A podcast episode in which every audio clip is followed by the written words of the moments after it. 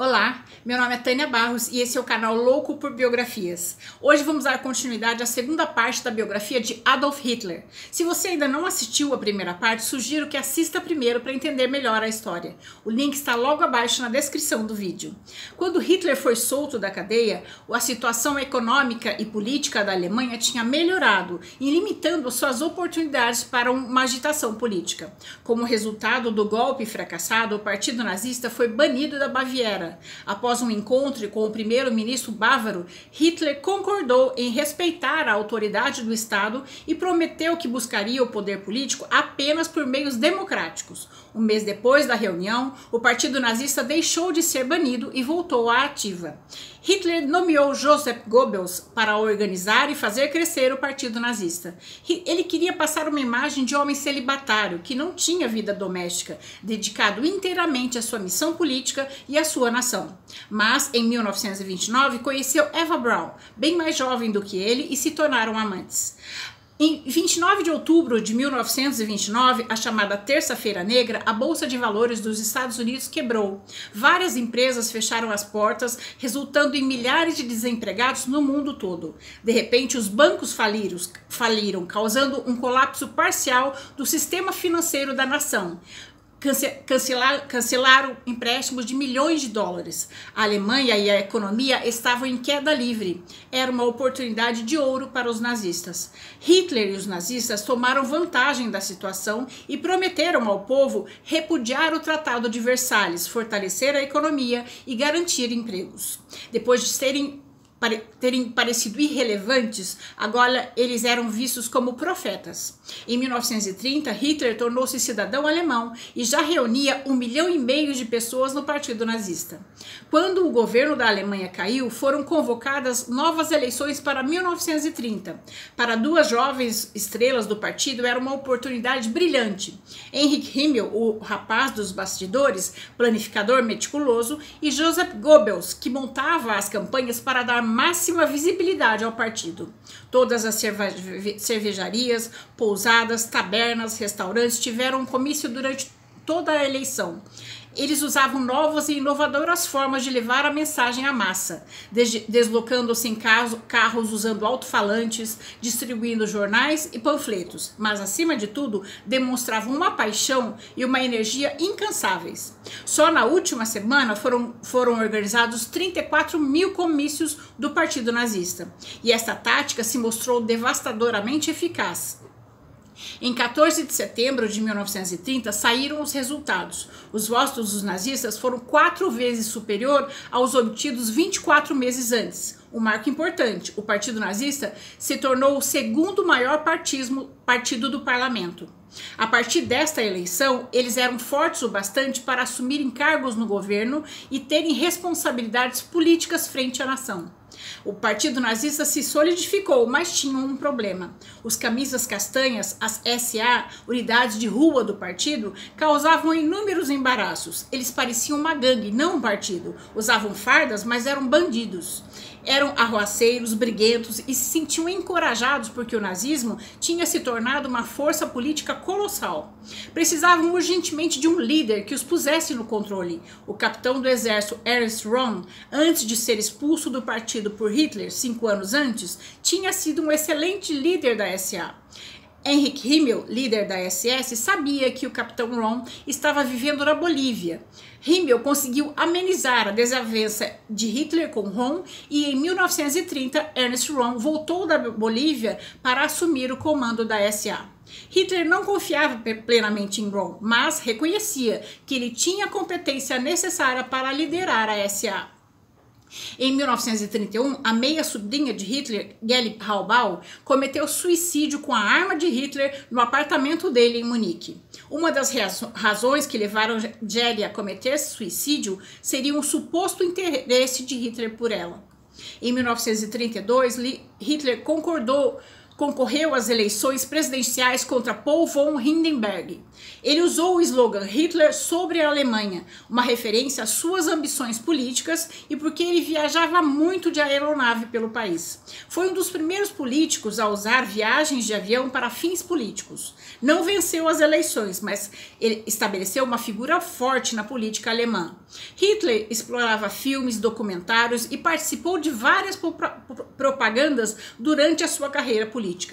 O presidente alemão, o marechal de campo Hindenburg, desconfiava profundamente de Hitler. Não entendia essa política de massa nem de onde vinha Hitler. Mas só o presidente Hindenburg podia dar a Hitler o que ele queria, o cargo de chanceler. Hermann Göring, valendo-se de sua reputação e bons contatos, conseguiu um encontro entre Hitler e o presidente Hindenburg. O presidente desprezava Hitler, mas, sem opção com o governo à beira do colapso, concordou em indicar Hitler para o cargo de chanceler da Alemanha em 1933. É um momento incrível para os nazistas. No espaço de 10 anos, passaram de terroristas de rua para políticos poderosos. No dia em que Hitler foi nomeado chanceler da Alemanha, as tropas de assalto da SA marcharam triunfantes pelo centro de Berlim. Como recompensa por Hermann Göring ter conseguido que Hitler fosse nomeado chanceler, ele nomeou Göring ministro do Estado do maior estado da Alemanha, a Prússia. Isso significava que ele podia tornar a polícia prussiana um novo tipo de força policial, uma força policial que o mundo jamais tinha visto, a personificação do terror. Göring a chamava de polícia secreta do Estado, mas ela se tornou conhecida como Gestapo. A Gestapo foi incumbida de fazer espionagem política, mas com poderes abrangentes de detenção e prisão na Prússia. Goring ama o poder e naturalmente e ele é naturalmente agressivo e como ministro do interior tem meios para colocar em prática a sua agressividade. A Gestapo passa a atacar comunistas e fecha os olhos para os atos agressivos dos nazistas. Como chanceler, Hitler trabalhou para impedir que os oponentes do partido nazista se unificassem e tentassem formar um governo de coalizão de maioria contra ele. Com o impasse político se acentuando no parlamento, Hitler pediu para o presidente Hindenburg dissolver o parlamento e convocar novas eleições. Dois meses antes das eleições, o partido nazista precisava se fortalecer. O plano era ataque total aos principais rivais políticos, os comunistas. Goebbels faz uma campanha dura com o slogan Ataque ao Marxismo. Mas só a propaganda não basta, eles precisam de algo que prejudicasse os comunistas, que ainda eram o maior partido do parlamento. Em 27 de fevereiro de 1933, o Reichstag, que é o prédio do parlamento federal, pegou fogo e foi parcialmente destruído. Hitler culpou os comunistas pelo atentado. De fato, um comunista holandês foi capturado dentro do edifício, mas não se sabe ao certo quem foi o mandante. Por insistência de Hitler, Hindenburg aprovou o decreto do incêndio do Reichstag, que suspendeu vários direitos civis e permitiu que o governo fizesse prisões sem mandato judicial. O decreto dava ao presidente poderes emergenciais para proteger a população e manter a ordem pública. A atividade do Partido Comunista Alemão foram reprimidas e mais de 4 mil comunistas foram presos. Além da campanha política, a, a polícia prussiana desceu para a Alemanha com uma lista de detenções pré-estabelecidas de ativistas de esquerda. A SA, que funcionava como polícia auxiliar, passou a atacar e raptar os opositores comunistas e arrastá-los para as celas de tortura. Nas eleições de 1933, os nazistas conquistaram 44% dos votos e se tornaram o maior partido do parlamento.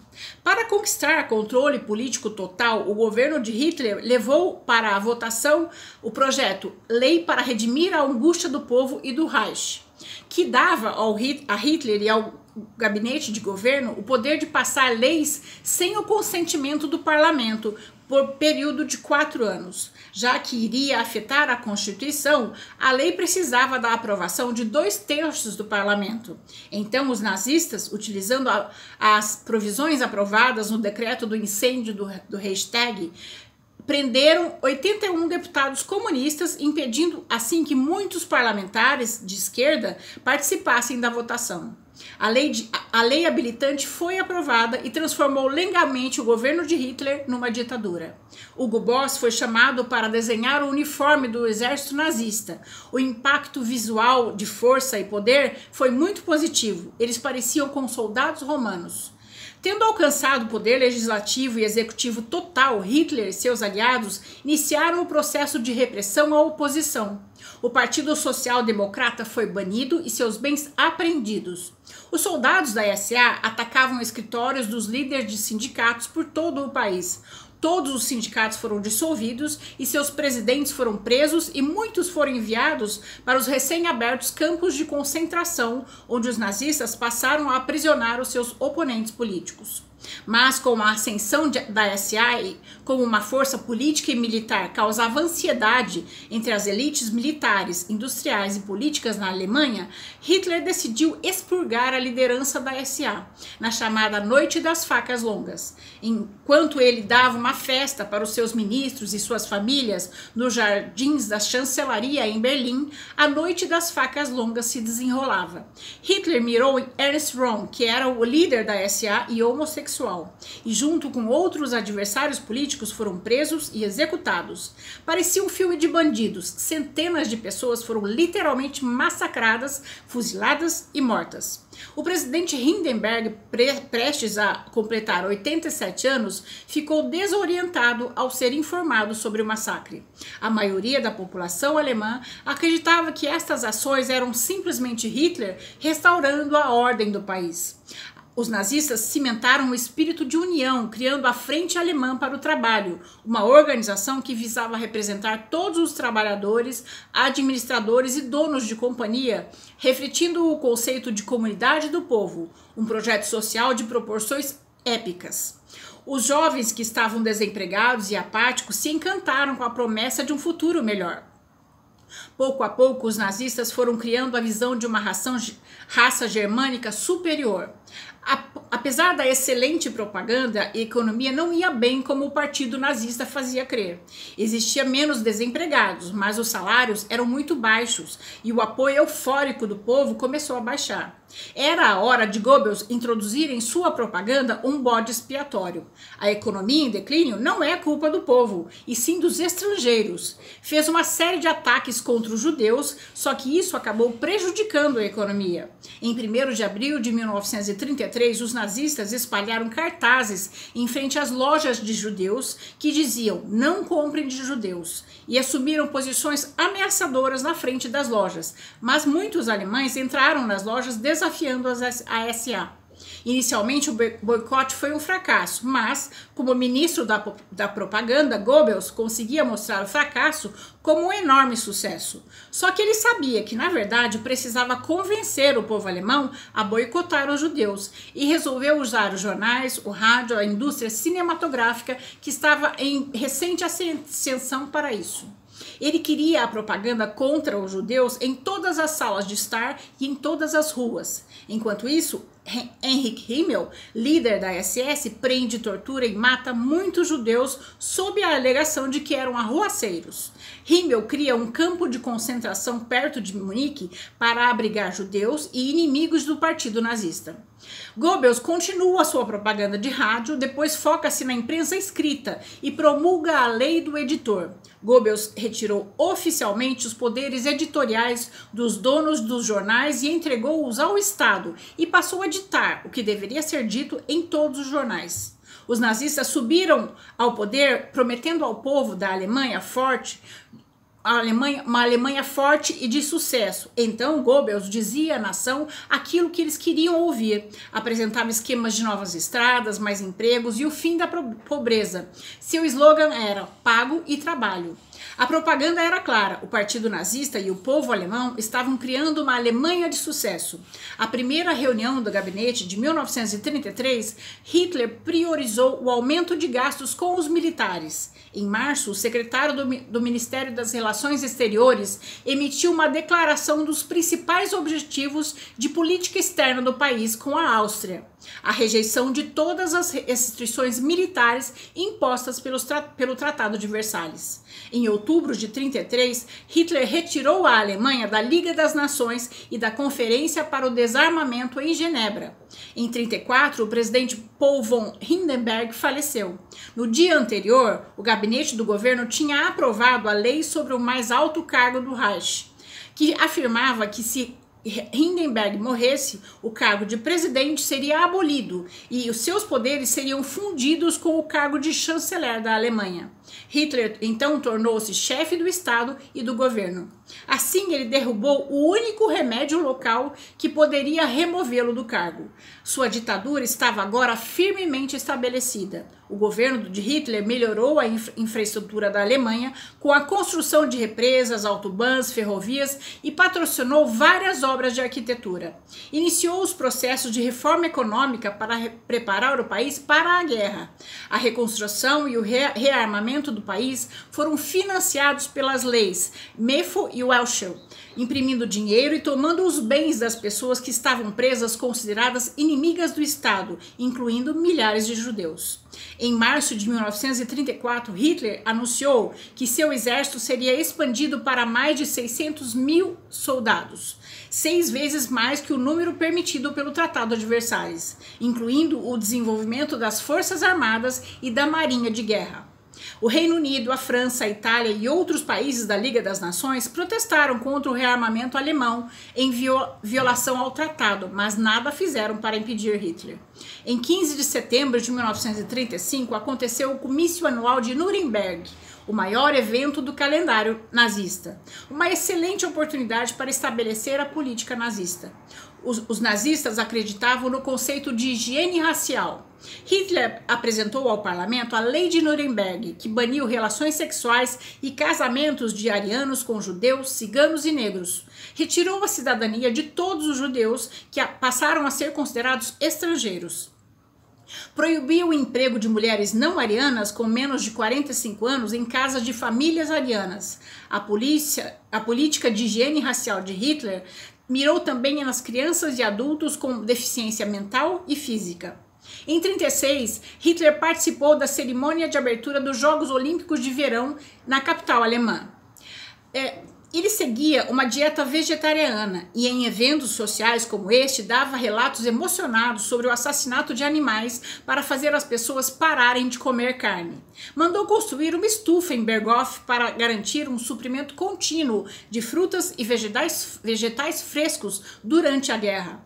Nunca bebia em público e deixou de beber quando começou a ganhar peso. Só fumou na juventude, quando adulto argumentava que o hábito de fumar era um desperdício de dinheiro. Em 1936, sob a ordem de Hitler, a Alemanha reocupou a zona desmilitarizada da Renânia em uma nova violação ao Tratado de Versalhes. Ele também enviou tropas para a Espanha em apoio ao general Franco durante a sangrenta Guerra Civil Espanhola. O número de desempregados na Alemanha caiu de 6 milhões em 1932 para 1 milhão em 1936 mas em agosto de 1936, devido aos gastos da, do rearmamento, a Alemanha enfrentou um novo princípio de crise econômica. Hitler ordenou que Göring implementasse a, o plano de quatro anos para preparar a Alemanha para a guerra nos próximos quatro anos. O plano previa uma luta total entre os judeus bolchevistas e o nazismo alemão, onde Hitler pretendia prosseguir com o rearmamento do país, independente do custo econômico. Em 1936, os alemães assinaram o Pacto Anticomunismo com o Japão. Reino Unido, China, Itália e Polônia também foram convidados para se unir ao pacto, mas apenas os italianos concordaram. O ministro das Relações Exteriores do governo de Benito Mussolini declarou um eixo entre a Alemanha e a Itália. Aqui termina a segunda parte da biografia de Adolf Hitler. Nos próximos dias estarei postando a terceira e última parte dessa história. Se você gostou, deixe seu joinha, conheça as outras histórias do canal e se inscreva no canal para conhecer as próximas histórias. O canal Louco por Biografias traz duas novas histórias toda semana, às quartas-feiras às 20 horas e aos sábados às 17 horas. Até a próxima história.